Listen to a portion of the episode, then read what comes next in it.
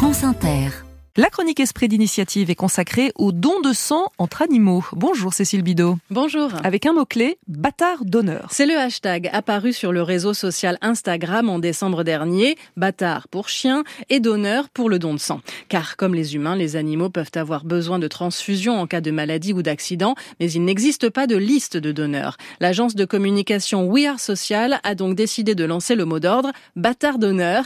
Kevin Pasquier fait partie de l'équipe qui a lancé la campagne les propriétaires de chiens sont déjà très fiers de leurs chiens et le postent sur euh, Instagram de façon euh, native. Et donc là, on vient juste y ajouter un léger hashtag, le hashtag bâtard d'honneur, avec lequel euh, les propriétaires de chiens vont pouvoir présenter leurs chiens comme un potentiel donneur du sang canin. On précise son département, cela permet aux vétérinaires de trouver une réserve de sang à proximité en cas de besoin. 700 propriétaires de chiens se sont déjà fait connaître. Et comment ça fonctionne le don de sang entre chiens?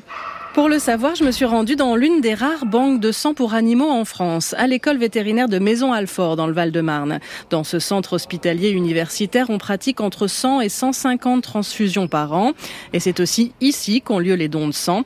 Patrick Vervard dirige le service anesthésie réanimation urgence. C'est une salle de consultation au calme.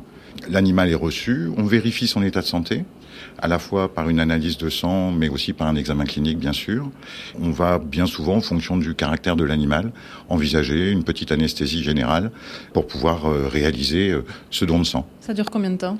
Oh, on est entre 20 et 30 minutes. Dans la salle d'à côté, le sang est séparé en plusieurs poches, plasma d'un côté, globules rouges de l'autre, grâce à une centrifugeuse. Notre machine, elle est pré-réglée, elle est à 0 degré, à 5000 tours minute, vous voyez là, ça monte, 4000, 4003. Les poches sont ensuite stockées au frais.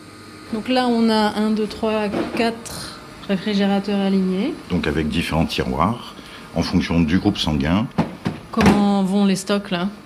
Ben, les stocks euh, en ce moment, euh, grâce à l'équipe, sont euh, parfaitement à jour et nous permettent de couvrir les besoins. Car ce sont essentiellement les membres de l'équipe médicale qui viennent avec leurs animaux pour donner. C'est le cas de Nathalie Gomez que vous avez entendu tout à l'heure. Elle est auxiliaire spécialisée vétérinaire. J'ai deux chiens et quatre chats. Tout le monde donne, tous les quatre mois s'ils peuvent aider à sauver une vie et à rendre plus heureux un propriétaire parce que son animal aurait été sauvé grâce à ce don de sang, c'est une des raisons pour laquelle je le fais. Ils ont droit à un petit traitement de faveur. Voilà, ils sont chouchoutés après chaque don. Pour donner, un chien doit avoir entre 1 et 10 ans et peser au moins 15 kilos. Et comme vous l'avez entendu, le don de sang concerne aussi les chats. Les informations et les liens de l'opération Bâtard d'honneur sont sur la page internet de votre chronique Cécile Bidot, Esprit d'initiative sur franceinter.fr.